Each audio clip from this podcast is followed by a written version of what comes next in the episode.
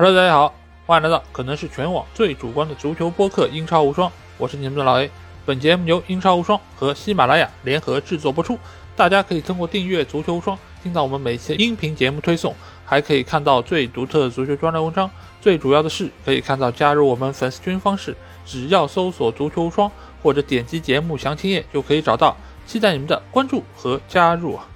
那英超第二十五轮也在近期落下了帷幕啊！在这轮比赛中，我们一共是看到了九场非常精彩的比赛。除了切尔西去到世俱杯，他们拿到了世俱杯的冠军啊，这个非常的值得庆贺。那剩下这九场比赛其实也是精彩纷呈啊，尤其是热刺他又输了。上一期节目其实我们就有谈到热刺最近的问题，其实还蛮严重的，尤其是他们在防守端。没有想到话音未落啊，热刺又在这轮比赛中遭遇了一场完败，而且仍然是在主场啊。那可见他们现在在防守端的问题确实是非常的明显。那具体情况我们会在之后的节目中再和大家仔细来聊。那对于争冠的两个队伍来说，这轮的比赛也是境况迥异啊。曼城是兵不血刃的四球大胜了诺里奇，而对于利物浦队来说，尽管也是拿到了三分，但是如果是看了比赛的朋友，一定会对于伯恩利在这场比赛的表现献上深深的敬意啊。当然，红魔曼联又如大家所预料的那样，没有收获一场胜利啊，最终是被南安普顿一比一逼平啊。所以这轮比赛啊，传统的让四大戏已经拉开了帷幕。而在保级区方面，各个球队也是施展出了浑身解数，想要留在英超这个舞台。那事不宜迟，我们接下去就会按照比赛开始的顺序来和大家一一盘点这一轮九场精彩的比赛。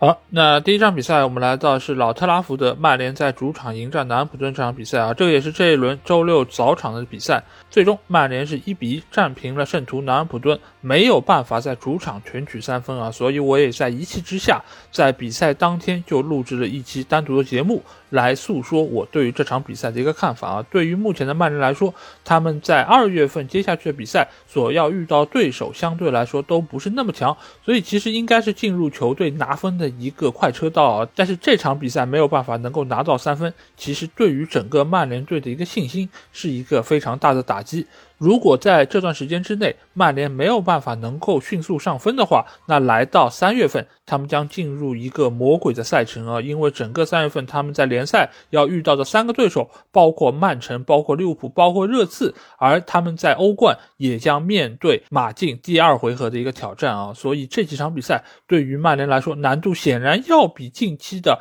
比如说，对布莱顿队的补赛，对利兹联队的联赛，以及对于沃特福德的联赛，相对来说要更难拿分一些啊。所以，如果曼联没有办法及时调整好他们目前在进攻和防守端的一个发挥，那对于他们未来争四的一个可能性来说，会变得相当的渺茫。所以之后，曼联的每一场比赛其实都是不容有失的。而对于南安普顿来说，他们接连能够战胜热刺，能够逼平曼联，其实都是展现出了哈森许特尔对于这个球队的改造，以及所有球员对于他战术体系的一个执行力啊。这一点对于中下游球队来说是非常重要，而且也是极为宝贵的。所以今年对于南安普顿来说，他们的保级任务基本上已经完成，而接下去所要做的就是能否在。剩余的比赛中展现出球队的能力，以及展现出球员更好的一个发挥，所以球队整个从上到下的一个心态就会变得比较的轻松啊。这一点其实从每一场南安普顿拿到比赛胜利或者拿到比赛分数之后，哈森许特尔那个挥拳庆祝的动作，我们就可以从中感受得到啊，这是一个非常团结，而且也是非常具有战斗力的球队。好，那下场比赛我们来到的是。布伦特福德社区球场啊，在这里，小蜜蜂将主场迎战的是水晶宫队啊。这两个球队最近的一个近况都不是特别的理想。布伦特福德是遭遇了联赛五连败。不过，在最近的四场比赛啊，他们都是输给了上半区的球队，所以输球还是比较的情有可原。而且最近一段时间，由于伊万托尼的受伤啊，对于整个球队的进攻端其实是有相当大程度的一个影响啊。而对于水晶宫队来说，他们也是遭遇了四轮不胜啊。上轮比赛尽管是占据了绝对意义上的优势，但是仍然是被金丝雀诺里奇一比一逼平，非常的可惜。那我们先来看一下双方的一个首发阵容啊，布伦特福德方面是做出了三个人员上的变化，中场是派出了杰内尔特。替下了上轮出战的奥涅卡，而在前锋线上则是派出了姆贝乌莫和维萨的组合，替下了上轮出场的古多斯，还有拉斯姆森啊。伊万托尼仍然由于受伤没有进入到大名单。而在水晶宫队方面，他们在前锋线上是做出了两个人员上的变化，就是派出了爱德华，还有从非洲杯归来的乔丹阿尤，替下了上轮比赛出场的马特塔，还有奥利赛。那这场比赛最终结果是一场零比零的互交白卷啊。那我就想先从双方的一个防守来说起啊，因为这两个球队相对来说都是身处下半区，所以他们的防守能力都是比较的一般啊。但是这两个球队目前来说，他们在防守端的一个能力都是在不断的提高之中。布伦特福德方面，他们随着主力门将大卫拉亚的一个复出，他们在防守端确实也比以往要稳固了一些。这不单单是指大卫拉亚他在门线上的一个扑救能力。他的反应很快，而且他有非常不错的一个预判能力。但是另外一方面，大卫拉亚作为本方的门将，其实是后防线上非常重要的一个出球点啊。就是当你在身后有拉亚这样的一个门将在，那后卫回传以及通过门将来发动二次进攻，其实就成为了球队非常重要的一个打法。而在他缺阵的这几个月时间之内，其实布伦特福德在这方面是有非常大欠缺的。阿尔瓦罗尽管在门线上的反应也是比较快，而且他也具有啊。西班牙门将非常独特的一个用脚守门的一个方式啊，但是仍然是难以符合弗兰克对于球队的一个要求，所以他才会东窗从中日德兰又引进了洛希尔这样一个门将。洛希尔尽管他在门线的反应速度上和阿尔瓦罗没有太大的一个优势啊，但是他在出球方面似乎是要比西班牙人更好一点。但是随着大卫拉亚的复出，之前提到这两个门将就只能做壁上观了啊，因为他在各方面。都是这个球队非常重要的一个保证，而且他也在球队效力了相当长的一段时间，所以和后卫线上几个球员之间的配合也是更加默契一些。所以目前来说，大卫拉亚的复出对于整个布伦特福德的防线是相当大的一个提升啊，所以这场比赛他们也能够收获零封。而对于水晶宫队来说，他们现在后防线上几个人员的一个配置已经相当的固定，那就是从左边的米切尔开始，中间有格耶。还有约西姆·安德森，右路则是沃德，加上他们的门将瓜伊塔，这五个人的一个配置已经相当的固定。只要没有球员出现伤病的一个情况，那他们就一定会首发联袂出场。所以，对于目前水晶宫队的一个防线来说，这个配置也是非常稳定，又有老将可以发挥他们在经验上的一个优势，又有格耶这样的年轻球员具有相当不错的身体素质，还有非常好的一个爆发力。所以，整个水晶宫队现在在防守端的一个能力是比较全面的。再加上他们身前的三个中场球员，其实也能够对于防线有非常好的一个保护，尤其是威尔修斯在库亚特不在的情况下，他能够有相当不错的一个覆盖面，所以也能够使得目前水晶宫。队在丢球方面并不是一个非常多的球队，所以这两个球队这场比赛的一个对决啊，真的是很难能够看到他们有非常绝对意义上的机会。唯一一次真正可以称得上是机会的，那就是水晶宫乔丹阿尤的那一次反击啊。但是乔丹阿尤，我们也知道，有些球队、有些球员，我们说你永远可以相信他。就比如我们的中国女足，但是像乔丹阿尤这样的球员，我可以说你永远可以不要相信他的射门能力，因为你但凡给到他一个射门机会，你绝对会祈求他。把球传出来，而不是自己选择射门啊！那这个球也是毫不出意外的将球射飞出界，浪费了这场比赛水晶宫队最接近进球的一次机会啊！但是其余的机会我们可以看到，无论是在禁区内的抢点，还是双方在定位球上的一个争夺，其实都是在。受到对方防守队员严重干扰的一个情况下所实施的射门，所以其威胁性也是非常的有限。而且布伦特福德方面由于是缺少了伊万托尼啊，所以也是在得分方式方面受到了相当大的一个影响。尽管伊万托尼今年在联赛里面的进球数并不是那么多，但是只要他在中前场，他对于对方后卫的一个牵制作用就是很明显的，因为他的身体素质非常出众，而且他的头球和脚下的能力都是不容忽视的。所以他的缺席无疑对于小蜜蜂是一个非常大的损失，更不要说前七场比赛姆贝乌莫都没有出现在首发。阵容之中啊。所以目前一段时间，我们可以看到小蜜蜂在进攻端的表现可以说是比较的疲软。而对于水晶宫队来说，呃，这场比赛他们并没有派出马特塔或者本特科这样的高中锋球员。一方面，他们是非常了解布伦特福德的几个中卫球员的身高是非常高的，他们的抢点能力也是很强的，所以维埃拉也是有意避开了对方的这一优势啊，所以是派出了爱德华以及乔丹阿尤这样的骚扰型前锋，但是最终。收效也并不是特别好，所以他在下半场又是派上了奥利塞这样的一个盘带型球员，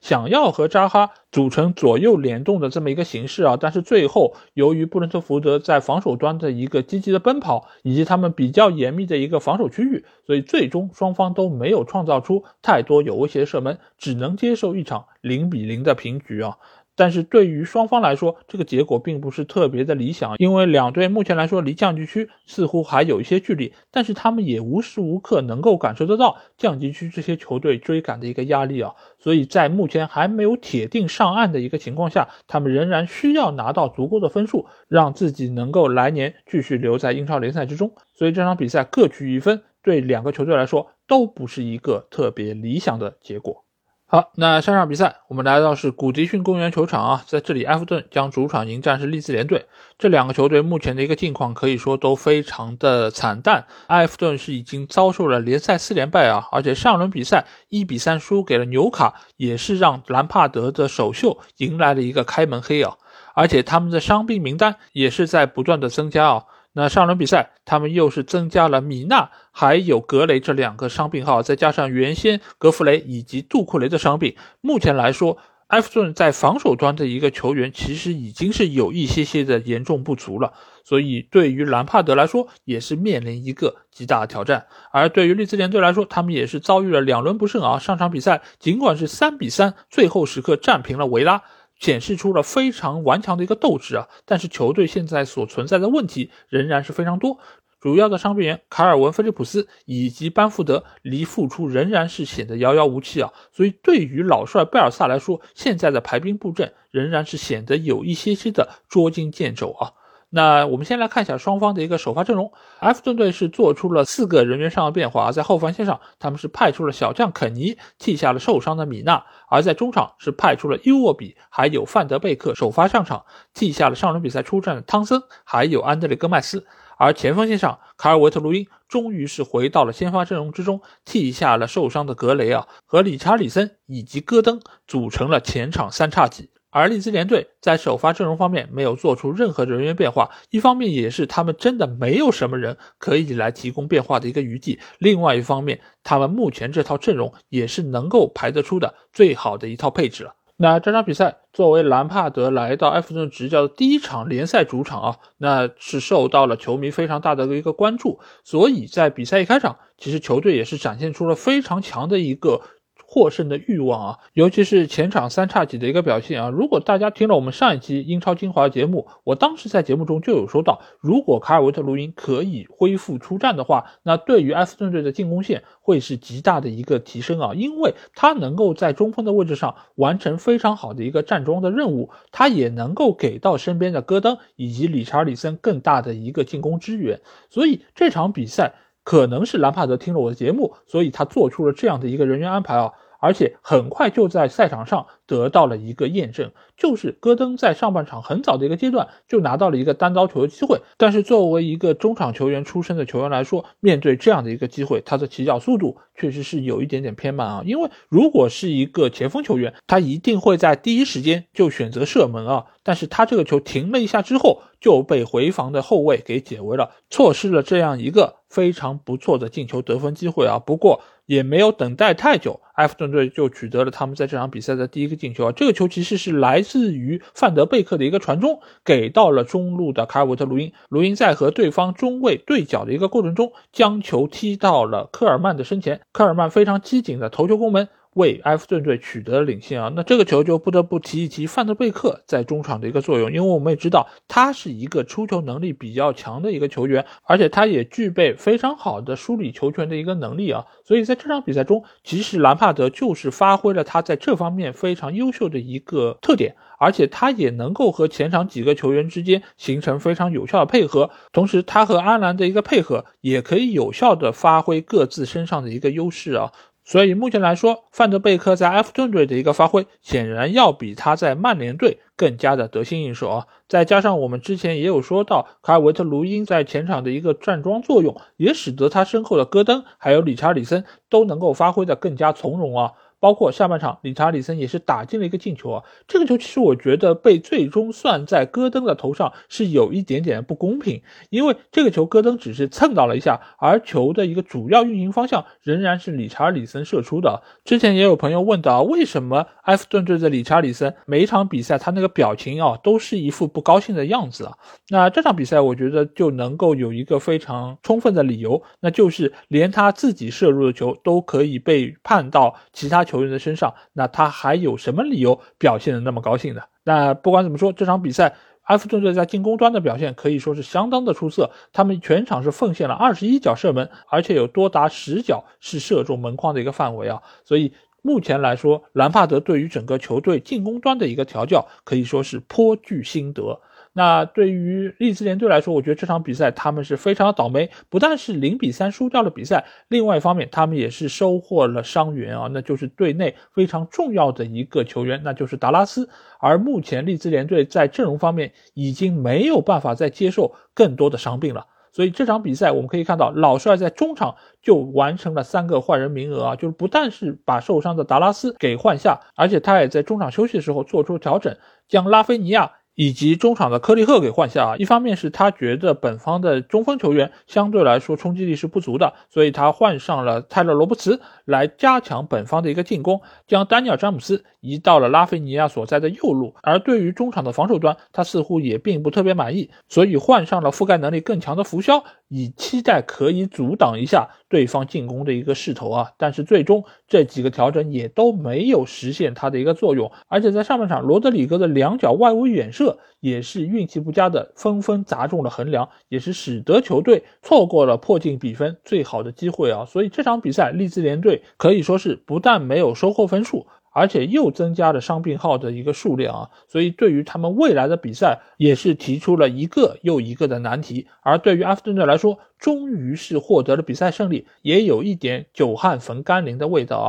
而对于兰帕德来说，他已经在最短的时间之内调整出了球队一个非常不错的进攻态势，所以在未来的比赛之中，我们也有理由期待他能够拿出更好的一个表现。好，那下场比赛我们来到是维卡拉格鲁球场，在这里沃特福德将主场迎战是海鸥军团布莱顿队啊。那在沃特福德方面，他们在之前赢下了曼联之后，已经是十轮不胜啊，而且最近三场比赛都没有取得进球。而上一轮零比一输给西汉姆联队，整个球队似乎都很难能够看到取胜的希望啊。而对于海鸥军团来说，他们已经六轮比赛不败了，但是最近三场比赛却是取得了连平，而且都是一比一这样的一个比分啊，说明球队在进攻方面没有什么起色，但是在防守端似乎是有一定程度的退步啊。那我们先来看。一下双方的首发阵容，沃特福德方面没有对于阵容做出任何的人员变化，我不知道老帅霍奇森是不是对于自己的阵容有一点点过于的自信了。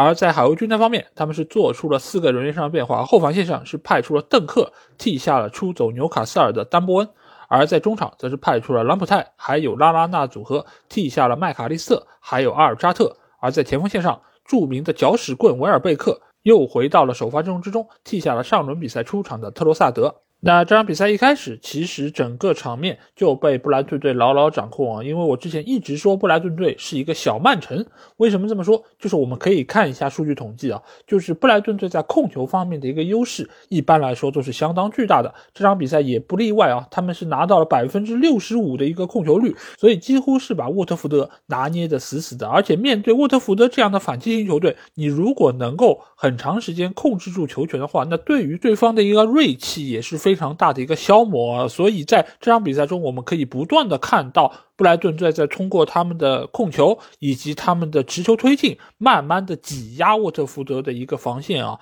所以这场比赛我们纵观下来，可以发现一个问题，就是布莱顿队好像能够实力碾压住沃特福德，但其实从球员的能力以及整个球队的一个身价以及技战术打法来说，并不应该是如此的。但是为什么我们会有这样的感觉？那就是沃特福德根本很难拿得到球权啊！那是不是布莱顿队就真的比沃特福德好那么多，或者说他们的进球机会就那么的多呢？其实也不尽然啊，因为我们可以看到布莱顿队他在进球的把握机会上仍然是非常欠缺的，他并没有比之前做的更好，只是沃特福德这个球队他在面对对方轮番的轰炸之后，整个球队自身出现了混乱。就比如说第二个失球，其实就是一个对方定位球的配合，而沃特福德。在禁区之内防守出现了混乱，最终将球漏给了对方的中后卫韦伯斯特，而韦伯斯特的附近当时并没有任何沃特福德的球员在盯防。这个其实也是我们一直在强调的，沃特福德这个球队他在防守端的能力是相当糟糕的，所以他并不应该将过多的精力投入到防守上，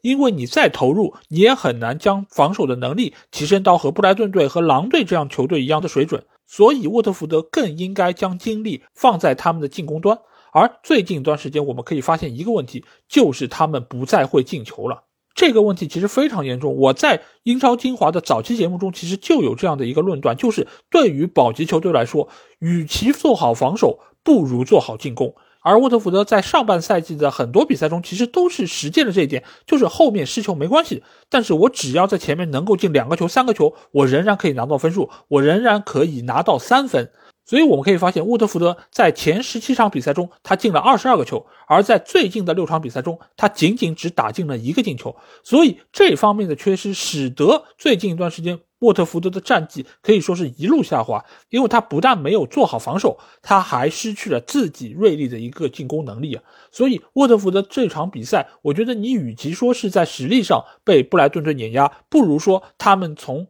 打法上就已经选择了放弃。因为这场比赛，我们可以发现，除了丹尼斯打中横梁的那一脚射门之外，剩余其他时间，我们很难能够看到沃特福德发动很有效的进攻。而布莱顿队来说，他尽管在射门数上并不比沃特福德多多少，但是他的进攻都能够很有效的打到关键位置。尽管布莱顿队前锋的射术确实不那么理想，但是他们只要在数量上有所堆积，一定能够取得进球。因为布莱顿队所取得这两个进球，其实都不是明显意义上机会。莫派那个球尽管是在一个关键位置拿到了本方的一个传球，但这个球他明显是打呲了，而并不像有些人说的啊，你永远可以相信莫派。我觉得根本不能相信莫派。你能相信莫派的话，你也能相信乔丹阿尤了。那莫派这种类型的前锋，他只能说是一个神经刀类的前锋。有时候他能够打出非常漂亮的入球，但有时候就是机会放在面前也把握不住的。所以这个球你可以很明显发现，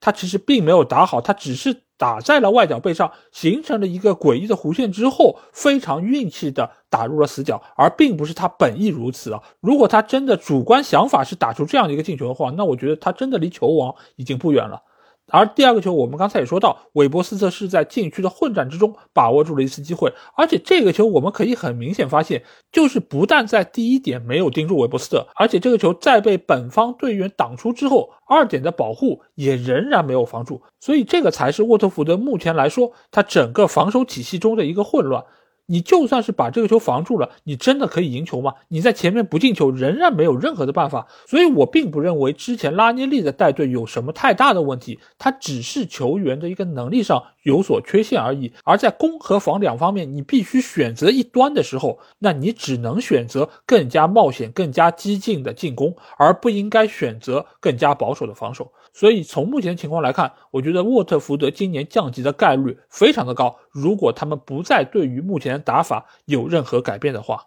而对于海鸥军团布莱顿来说，这场胜利也是非常的关键，因为他们之前已经取得了三场连平，他们也急需三分来巩固自己在积分榜上的一个位置。而且目前从整个球队的整体性来说，我觉得仍然是相当出色。尽管后防线上丹布恩去到了纽卡。但是对于整个防守的一个体系来说，并没有受到特别大的影响，所以布莱顿队今年在整个英超的一个表现，我觉得仍然是相当成功的。而且波特对于球队的改造，我觉得仍然是走在一个正确的道路之上。好，那下场比赛我们来到的是卡罗路球场，在这里诺里奇将主场迎战是曼城队啊。那这两个球队目前的境况可以说是非常的不错。哎，那有人说曼城状态不错，我可以理解啊。但是诺里奇为什么也是近况不错呢？因为诺里奇已经三轮不败了，而且他们也是取得两胜一平的战绩，打进了六个球啊。这个和我们印象中的金丝雀诺里奇其实已经有相当大的一个区别，而且他目前来说排名也已经升到了倒数第三，离脱离降级区啊可以说只有一步之遥。而对于曼城队来说，他们的境况可以说是更加的理想啊，因为他们最近十四场比赛取得了十三胜一平的一个战绩啊，状态极好，而且在伤病名单上也只有热苏斯一个主力球员，所以球队离夺冠可以说是越来越接近了。那我们可以先来看一下双方的首发阵容，在诺里奇方面，他们是做出了两个人员上变化，中场派出了防守能力更强的吉尔莫，替下了普瓦赫塔。而在前锋线上，则是重新启用了美国球员萨金特，替下了伊达。而对于曼城来说，由于下周他们将会出战欧冠啊，所以他们对于阵容做出了大幅度的轮换。后防线上派出了阿克、沃克尔，还有金琴科，替下了上轮比赛出场的拉波尔特、斯通斯，还有凯塞洛。中场则是派出了金多安，还有费尔南迪尼奥，替下了德布劳内，还有罗德里啊。所以可见，瓜迪奥拉对于球队的一个板凳深度还是有比较大的一个信心。而比赛一开始率先发起攻势的反而是诺里奇队啊，因为诺里奇我们可以发现，他们就和我上一场说到的沃特福德形成了一个鲜明的对比，就是最近一段时间以来，诺里奇在进攻端的表现可以说和赛季初判若两队啊。而且我们刚才也说到，他们最近三场比赛打进了六个球，在锋线上各个球员之间的能力得到了非常大的一个展示，尤其是锋线上的萨金特以及普基，其实都是取得了多粒进球啊。所以目前来看，诺里奇他在整个进攻端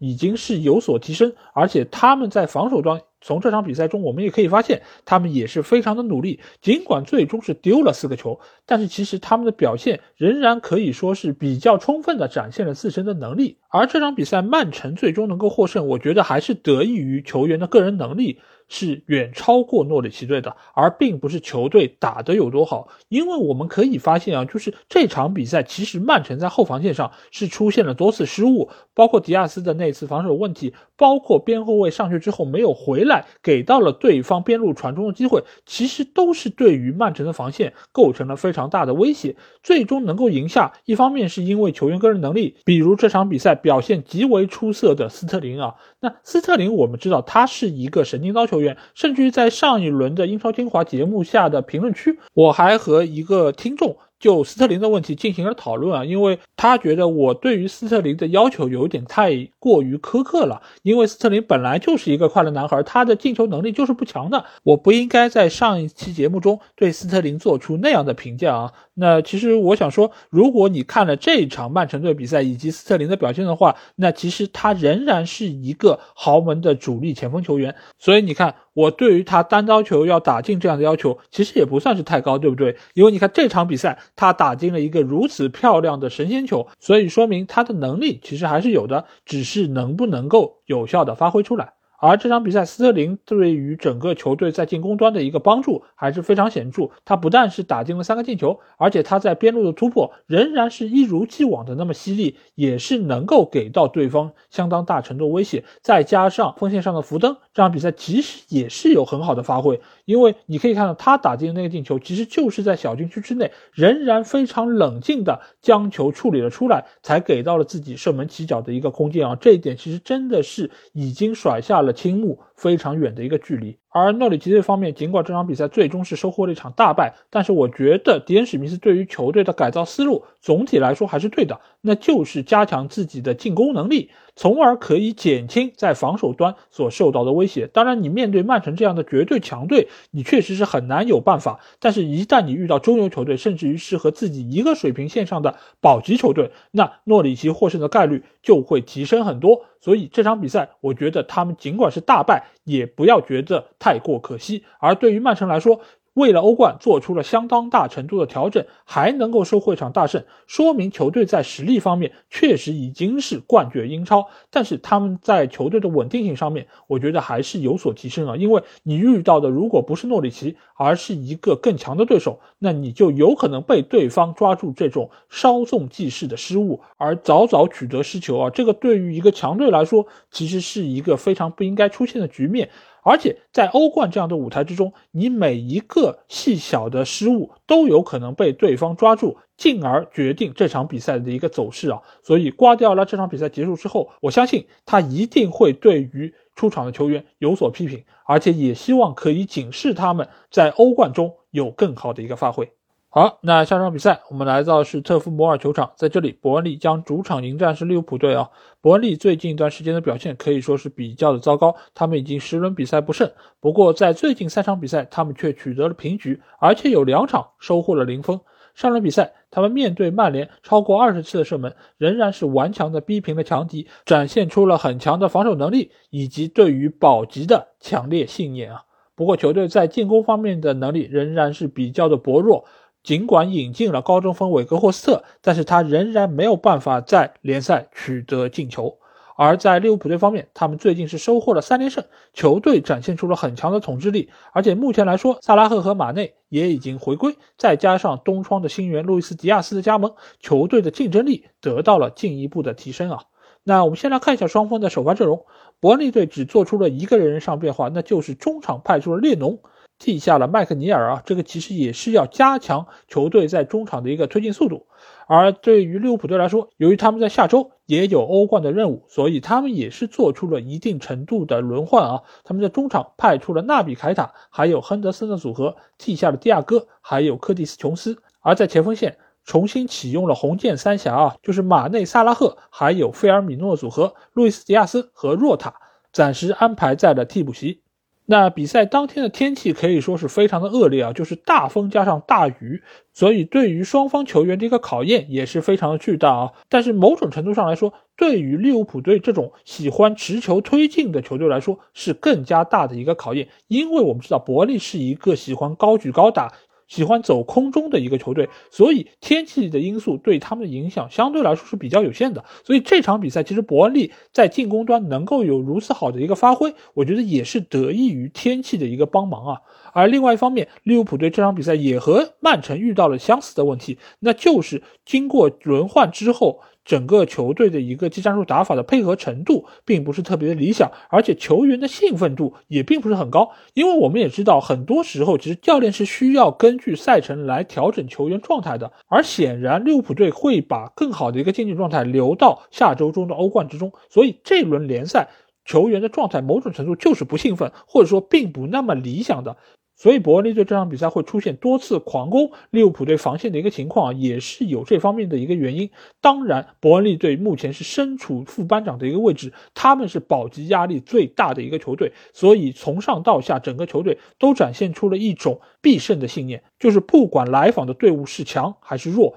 我们一定要拿到三分，所以这场比赛可以看出，韦格霍斯特以及科尔内的组合给到了利物浦队防线相当大的一个威胁。尤其是韦格霍斯特这样一个高中锋球员，他的脚下居然还能如此灵活，而且他也能够在对方多名球员的一个包夹之下把球分出来，给到更有威胁的球员。所以这笔引援可以说是非常非常超值。但是伯恩利队把握机会能力不佳，这个老毛病。还是没有得到根治啊！这场比赛他们不可谓不努力，他们也创造出了足够的机会，但是球员就是没有办法把握住。韦格霍斯特也好，杰伊罗德里格斯也好，都没有把握住极好的机会，确立一个盛世啊！但是在这个时候，利物浦队却展现出了他们在经验方面的一个优势，依靠法比尼奥的一个头球，最终是扣开了伯利队的大门，为利物浦队最终拿到三分，也是奠定了一个胜局啊！甚至于，我今天在网上还看到了一个非常有意思的图片，那就是法比尼奥进入2022年之后，已经打进了五个进球，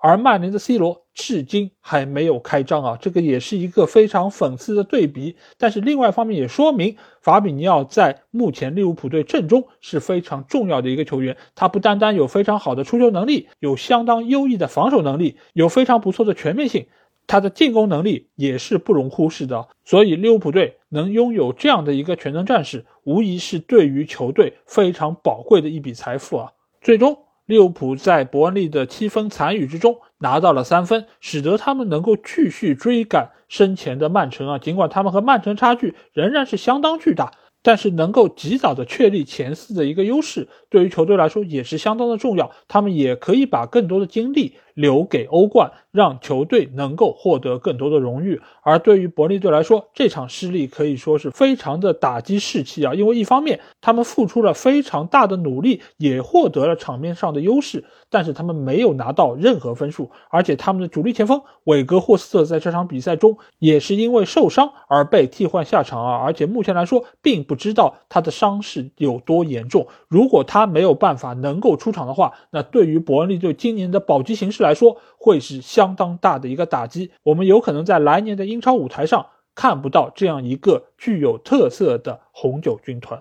好，那上场比赛我们来到是圣詹姆斯公园球场，在这里纽卡将主场迎战是阿斯顿维拉。那这两个球队目前的一个境况可以说都相当不错。那纽卡已经取得了联赛两连胜，球队的士气得到了极大的提升。尤其是最近四场比赛啊，在失球方面也是得到了很大的改善。这个得益于东窗对于防线的引援啊。那球队的保级之路看上去已经是走上了正轨啊。那对于维拉来说，他们也已经三轮比赛不败。不过近期的丢球数还是比较严重啊，最近五场比赛是丢了十个球，所以这也是限制球队得到更大程度提升的一个因素啊。那我们先来看一下双方的首发阵容。那纽卡方面是做出了两个人员上变化，主要都是在后防线上啊。一个是派出了他们东窗引进的丹布恩啊，这个也是前布莱顿队的主力中卫，他替下的是上轮比赛出战的拉塞尔斯。而另外一个位置则是派上了曼基略，他也是替下了塔盖特，他也是因为租借加盟条款的一个限制啊，没有办法代表纽卡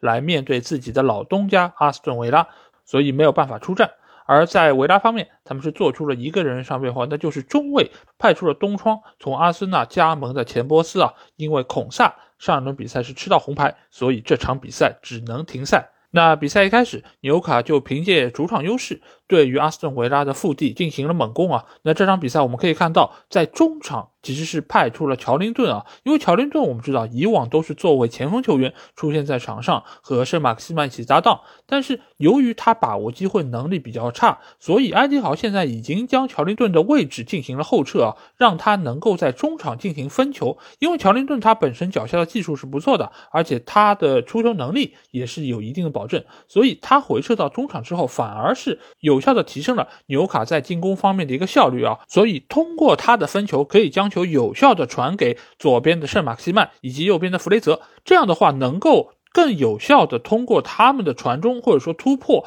给到中路克里斯伍德更多的机会啊，所以我觉得乔林顿后撤这一点其实是最近一段时间纽卡斯尔可以在进攻效率上有所提升非常关键的一个手段啊，而且他们在防守端的一个表现可以说也是有了非常大程度的一个进步啊，因为因为他们在后防线上几笔引援其实都非常有针对性，一个就是中卫丹布恩，他的一个身高其实能够弥补头球方面的一个劣势。而且两个边后卫。右边的特里皮尔以及左边的塔盖特，其实都能够非常有效的弥补本方在防守移动上的问题，包括在进攻方面，他们也能够提供有效支援。尽管这场比赛塔盖特没法出场，但是替代他出场的曼基略，其实能力上也并不是很差。因为之前来说，纽卡之所以守不住，一个很重要的原因，主要还是出在中卫这个位置上。所以丹布恩的到来，对于整个球队的一个防守提升，其实是有很大的一个作用。当然，还有另外一个不可忽视的点，那就是。中场谢尔维的一个覆盖面啊，因为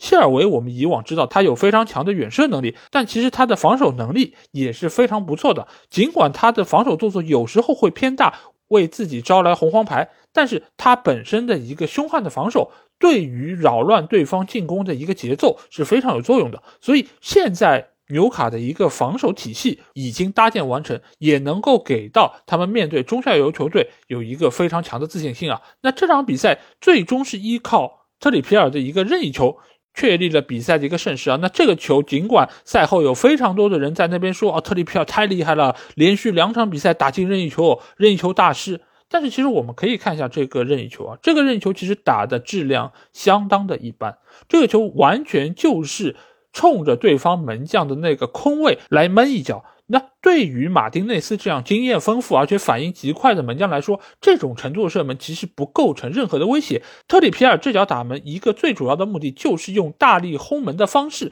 造成对方防线门前的一个混乱啊，所以这个球其实他压根也没有想过能够直接进球。但是好巧不巧的是，在禁区之内协防的布恩迪亚却伸脚将球垫了一下。使得整个球的运行方向进行了一个改变，而球速这么快的一个情况下。这么微小的一个变相，就足以使得马丁内斯无法做出更有效的扑救。所以这个球其实某种意义上是一个运气球，但是却被大家算到了特里皮尔的身上。这个其实也是蛮有意思的一件事情。不过。不幸的是，很快特里皮尔就因为伤病被替换下场啊，而且赛后据称他是发生了骨折的一个情况，可能会伤缺很长一段时间啊。这个对于纽卡的保级之路来说是一个非常负面的消息，因为特里皮尔是目前纽卡防线上非常重要的一块拼图，无论是在进攻还是在防守方面啊。那比赛进入下半场，维拉队进行了有效的调整。使得他们在进攻方面取得了相当显著的一个进步啊，尤其是迪涅所在左边路，由于特里皮尔因伤被换下场之后啊，那这一边就成了维拉队主攻的一个方向啊，而且迪涅本身又是一个助攻能力极强的边后卫，所以他在这一带的一个游走以及非常精准的传中，其实就给到了纽卡防线相当大的威胁，而且在维拉的锋线上又具有沃特金斯这样的中锋，所以在下半场。维拉就占据了进攻的一个主导权啊，而且在下半场他们其实是取得了一个进球，但是最终这个球因为越位而被取消。这个球其实我个人觉得还是非常可惜，一方面是因为沃特金斯的越位真的只是在毫厘之间，就算是划线，其实也很难看得清楚。另外一方面，沃特金斯我觉得这场比赛他仍然是浪费了维拉队大量的机会啊，这个其实就不得不说一下杰拉德对于沃特金斯这个球员的使用。沃特金斯一直以来都是一个又爱又恨的存在，因为他一方面有很强的一个冲击力，而且他个人的搅局能力也是比较强的，但是他的把握机会能力真的是相当糟糕，尤其是这个赛季，他的进球数屈指可数，但是他所获得的射门机会却是相当多的，而且今年由于维拉队在中场的一个补强啊，其实。队伍的一个创造机会能力真的是要比去年好出不是一个档次，但是沃特金斯却一一将其挥霍啊！所以我觉得对于目前的杰拉德来说，可以考虑将丹尼因斯作为一个主力前锋存在，因为丹尼因斯不但有更好的把握机会能力，而且他个人的一个创造机会能力也是相当强的，他可以和身后的这些中场球员形成一个比较好的联动，从而将本方的进攻效率得到提升。但是呢？丹尼斯目前来说，他一方面是受到伤病的困扰，所以使得他的出场时间没有办法得到保证；另外一方面，他在冲击力方面显然是相比沃特金斯有所不足。所以目前来说，杰拉德对于这两个前锋球员的使用啊，还是比较的纠结。那最终这场比赛，维拉没有进球，球队进攻效率低下，仍然是中间最大的一个因素啊。其实这场比赛，无论是从场面上还是从数据统计上，双方各取一分，可能是更加合理的一个结果。但是如果一定要说一个纽卡这场比赛拿下三分非常关键的一个因素，那就是主场的球迷啊，因为我们知道圣詹姆斯公园球场的主场气氛是相当热烈的，每一次客队来到这里都会面临非常大的一个考验啊。拿下这场比赛之后，纽卡已经取得了联赛三连胜，而中间有两场其实都是主场比赛，而且都是在场面上并不占据绝对优势的情况下拿下的，所以主场的球迷对于目前的纽卡来说，无疑就是非常宝贵的第十二人啊。那最终纽卡能否留在英超联赛之中，我觉得球迷将会在之后扮演越来越重要的角色。好，那下场比赛我们来到是热刺球场，在这里，托纳姆热刺将主场迎战的是狼队啊。那热刺最近一段时间的境况并不是特别的理想，联赛已经遭遇了两连败，两场比赛一共是失了五个球，球队在防守方面似乎是出了很大的问题，尤其上一场比赛在主场被南安普顿狂轰滥炸啊，最终是造成了失利，也是在赛后得到了各方的一个诟病啊。而对于狼队方面，在之前的三连胜之后啊，上轮比赛也是零比一输给了阿森纳队，连胜的势头得到了遏制，而且最近三场比赛场场都有丢球啊，在防守端似乎也是出现了一定程度的不稳定。不过好消息是进攻端似乎有所起色啊，最近四场比赛是进了六个球，比起之前来说有了一定程度的进步。那我们先来看一下双方的首发阵容。那热刺方面是做出了三个人员上变化，在中场方面，可能是听了我上一期节目啊，所以他换下了上轮出战的埃莫松，还有雷吉隆，派上了多尔蒂，还有塞塞尼翁。中场是启用了东窗新引进的本坦库尔，替下了霍伊比尔啊。那在狼队方面是做出了两个人员上的变化，中场派出了埃特努里，替下了马萨尔。而另外一个位置则是派出了英格兰的十九岁小将昆德尔替下了特林康啊。那其实这个也是一个非常大胆的决定。那比赛一开始，主场作战热刺。并没有展现出非常好的竞技状态，而是被狼队不断的压着进攻。这个其实让我们想到了上场比赛面对南安普顿的那个窘境啊。但是似乎热刺并没有得到有效的一个调整，而且狼队在前二十分钟可以说是组织起了进攻的狂潮。这一方面是他们展开了非常积极的拼抢，造成了热刺在出球方面的一个困难啊。而且另外一方面也是使得热刺在本方的防守区域出现了相当多的失误，给到了狼队可以。就地打反击的一个机会啊，那我们可以看到，狼队这一场比赛取得的第一个进球，其实就来自于前场的一个逼抢，造成了对方防守的一个忙乱啊，给到了外围鲁本内维斯一脚远射的机会。这个球洛里在扑出第一下之后。热刺在禁区内的防守并没有有效的看管住二点的一个进攻啊，使得狼队在禁区内拿到了无人盯防的射门机会，实施了第二次射门。而这个射门其实力量并不大，而且打的是一个反弹球，但是洛里却没有直接将球拿下，而是再次选择将球击出。但是这个球却直接击打给了狼队的主力前锋劳尔西门尼斯，所以给到了他直接起脚射门机会。这个时候，狼队即使把握机会能力再差，他们也不会浪费这样一个进球良机啊！最终，西姆尼斯凌空抽射，将球打入了死角，为狼队赢得了一个梦幻般的开局啊！但是，这个梦幻般的开局全部源于热刺防守上的一个混乱，就是你可以看到他们在禁区之内，其实防守队员多达八人，但是为什么每一次当狼队起脚射门时候，周围都没有任何球员上来干扰？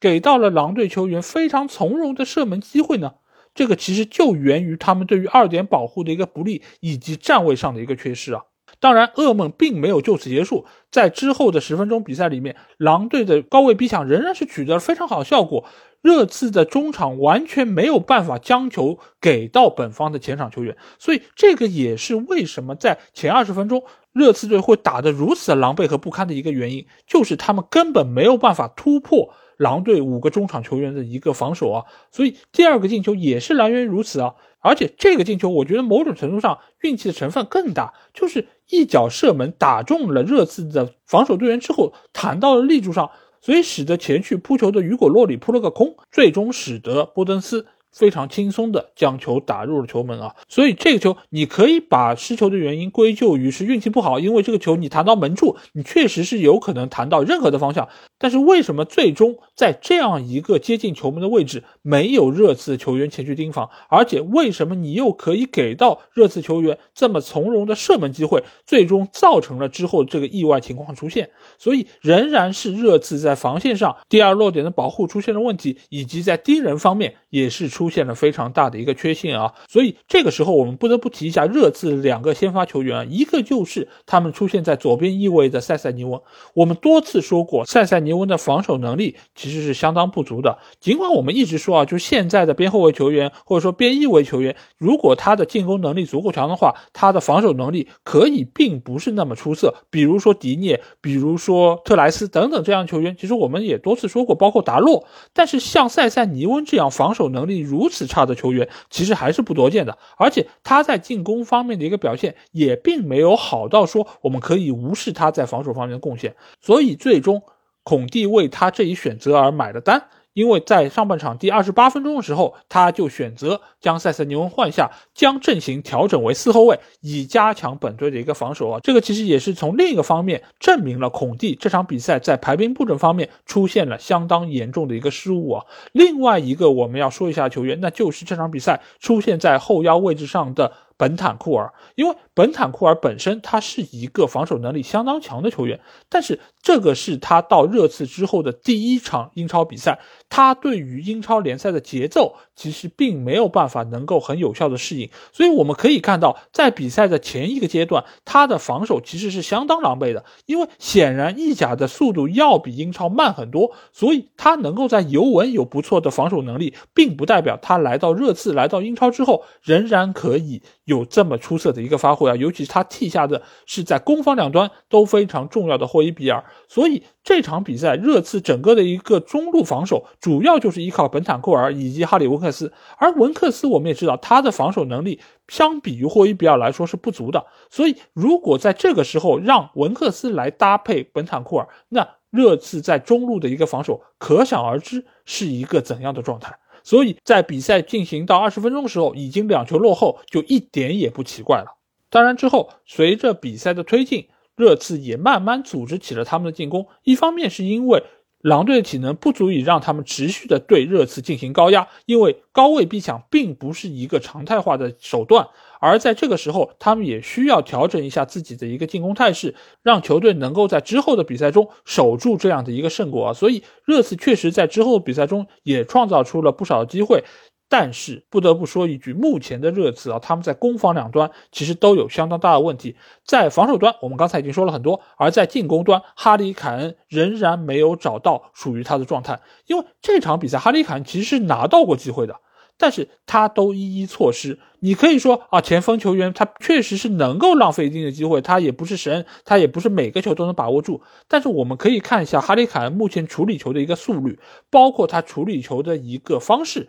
其实都远不是他最好的一个状态，甚至于在队内他也不是状态最好的球员。这场比赛我们可以发现，孙兴民也好，哈利文克斯，其实他们的状态都要远比哈里凯恩更加出色。包括替补上来的库卢塞夫斯基，其实他有几脚射门的一个准头也是相当不错的。只只是这场比赛由于上手已经零比二落后，所以使得整个热刺队在之后的比赛中，整个这个心气儿都是不足的。所以这个时候，球队如果没有一个球员可以站出来，或者能够打进一个进球，那这场比赛的一个局面就很难能够得到扭转啊。所以目前来说，热刺的一个争四情况其实也并不是特别乐观，而且他们相比于其他几个争四对手来说，他们身上所存在的问题似乎是更多一点。一方面进攻线进不了球，另外一方面。防守端似乎也很难守得住，所以在这个时候，我不得不要提一个球员啊，那就是热刺的戴尔。尽管以前戴尔在场上的时候也会被很多的球迷诟病啊，说哦这个转身速度慢，这个下脚鲁莽，但是你们可以发现。当他不在的时候，你才能知道他对于球队的作用有如何巨大。而且戴尔作为一个非常全能的球员，他既可以打中卫，又可以打后腰，所以他的因伤缺阵对于现在热刺来说可以说是最大的一个损失。如果他在场上，我觉得这两场比赛。并不会失这么多球，在场面上面也不会显得如此的被动，因为他是一个非常全面的球员，所以无论哪个教练来到这个球队，其实都会将戴尔作为他们第一选择，而并不像很多球迷认为那样，这个球员早就应该被卖掉。但是不管怎么说，接下去的比赛还要一场一场打，尤其是这周末，他们将会。客场挑战领头羊曼城啊，这个对于热刺来说又是一场巨大的考验。孔蒂能不能在这么短的时间之内拿出行之有效的一个措施，改变球队的一个颓势？我觉得也是各方非常关注的一点。而对于狼队来说，这场比赛拿下热刺，他们已经在积分榜上超过热刺，来到了第七的位置啊。如果照这样的一个势头发展下去，难保他们不会参与到今年的一个争四行列之中。而且拉热对于这个球队的一个改造，我甚至考虑要把今年最佳教练的这个名额给到狼队啊！那真的是非常出色而且低调的一个教练，他让整个球队都发生了脱胎换骨的一个变化。好，那下场比赛我们来到是黄泉球场，在这里莱斯特将主场迎战是西汉姆联队啊。那莱斯特已经三轮比赛不胜，而且是丢了六个球，球队的整体表现尽管很努力，但是攻防两端都有比较明显的问题。一方面是球队的伤病名单一直都比较长，有人恢复的同时又有人不断在受伤；另外一方面，不断的伤病也造成了球队阵容和打法的不稳定啊，球员的适应性也不是特别的理想。那西汉姆联队来说，他们在经历了两连败之后啊，上轮比赛终于是获得了胜利。尽管只是一比零小胜降级球队沃特福德，但是对于球队的提振作用还是比较的明显。鲍文的表现一如既往的出色，已然成为了球队的新大腿。那我们先来看一下双方的首发阵容啊。那在莱斯特方面，他们是做出了四个人员上变化，后防线上派出了佩雷拉，还有塞云居，替换下了上轮比赛出战的卢克托马斯，还有阿尔布莱顿。而在中场。换上了蒂勒芒斯，替下了苏马雷；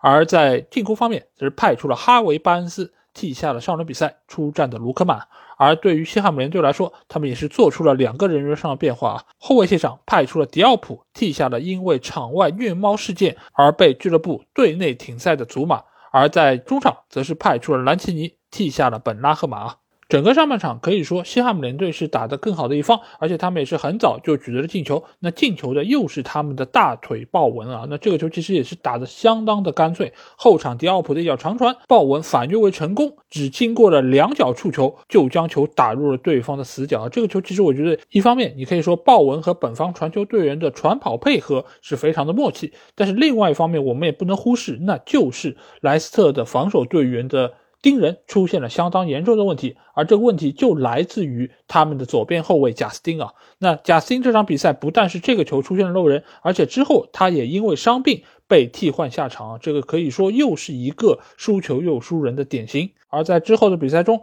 西汉姆联队仍然是占据了场上的一个主动权，也是依靠队内的几个中场球员不断的持球推进，在不断考验着莱斯特的一个后防线啊。直到上半场进行到伤停补时阶段。莱斯特拿到了一个角球机会，而这个传中球却打在了对方克雷斯维尔的手臂上，最终裁判非常果断地判罚了点球啊！而这个主裁判就是上轮比赛面对马丁内利连出两张黄牌将他罚下的迈克尔奥利弗。所以，对于这个点球，他也是非常的果断。从事后的慢镜头来看，克雷斯威尔的这个手触球其实完全没有必要，但是这个点球对于莱斯特来说却是非常的关键啊，也使得他们能够在上半场比赛结束之前就将比分扳平啊。但是，这个进球对于莱斯特的一个士气的提振确实是非常的关键，因为他们在下半场一开场其实就将比分反超。这个进球其实又来源于克雷斯维尔。为什么这么讲？因为这个球就是因为他在防守端的一个漏人，给到了对方边后卫佩雷拉一个头球攻门的机会啊。因为我们知道佩雷拉是一个身高并不是那么高的球员，而且他也很少出现在对方的禁区之内。但是这个球他最终以一个后插上的形式，最终抢到了落点，还。还将球顶入了死角，那对于克雷斯维尔的防守来说，我觉得就是出现了相当明显的一个问题啊。所以在失球之后，他也是长时间的趴在地上，感觉到非常的懊恼啊。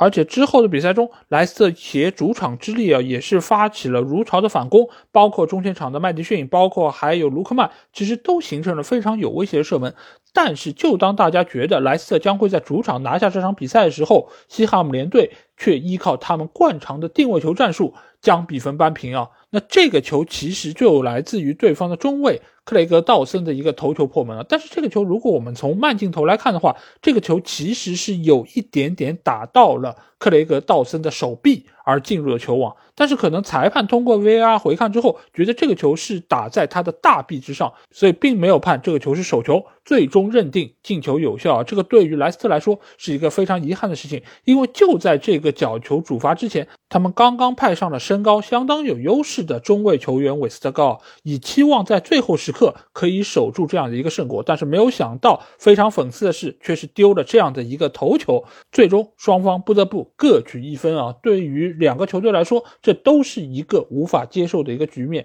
对于莱斯来说，他们在领先的情况下，最终被逼平，失去了到手的两分；而对于具有争四希望的西汉姆联队来说，他们没有抓住热刺输球以及曼联被逼平的一个大好形势，最终也只是拿到了一分啊！这个其实还是非常的可惜。但是这个从另外一方面也可以看出，西汉姆联队他目前球员的一个板凳深度确实是出现了一定程度的问题，也使得他们的争四形势某种程度上是最不被大家所看好的。而且这场比赛由于祖马的问题，我们也不知道他会缺阵几场比赛啊。但是。这场比赛的失球，我们已经很明显的可以看出，和祖马缺阵其实是有非常大的关系啊。所以，对于球员场外的一些行为，俱乐部其实也应该加大关注力度，否则的话，一定会对球队的一个表现产生非常大的一个影响啊。这一点，我相信曼联也会同意我的看法。好，那这期节目的主要内容基本上就是这样，但是我想在节目结束之前。补充一个观点啊，那就是我在之前曼联对南普顿这场比赛中，其实有一个话题点我是忘记聊了，那就是在比赛最后阶段，马奎尔对于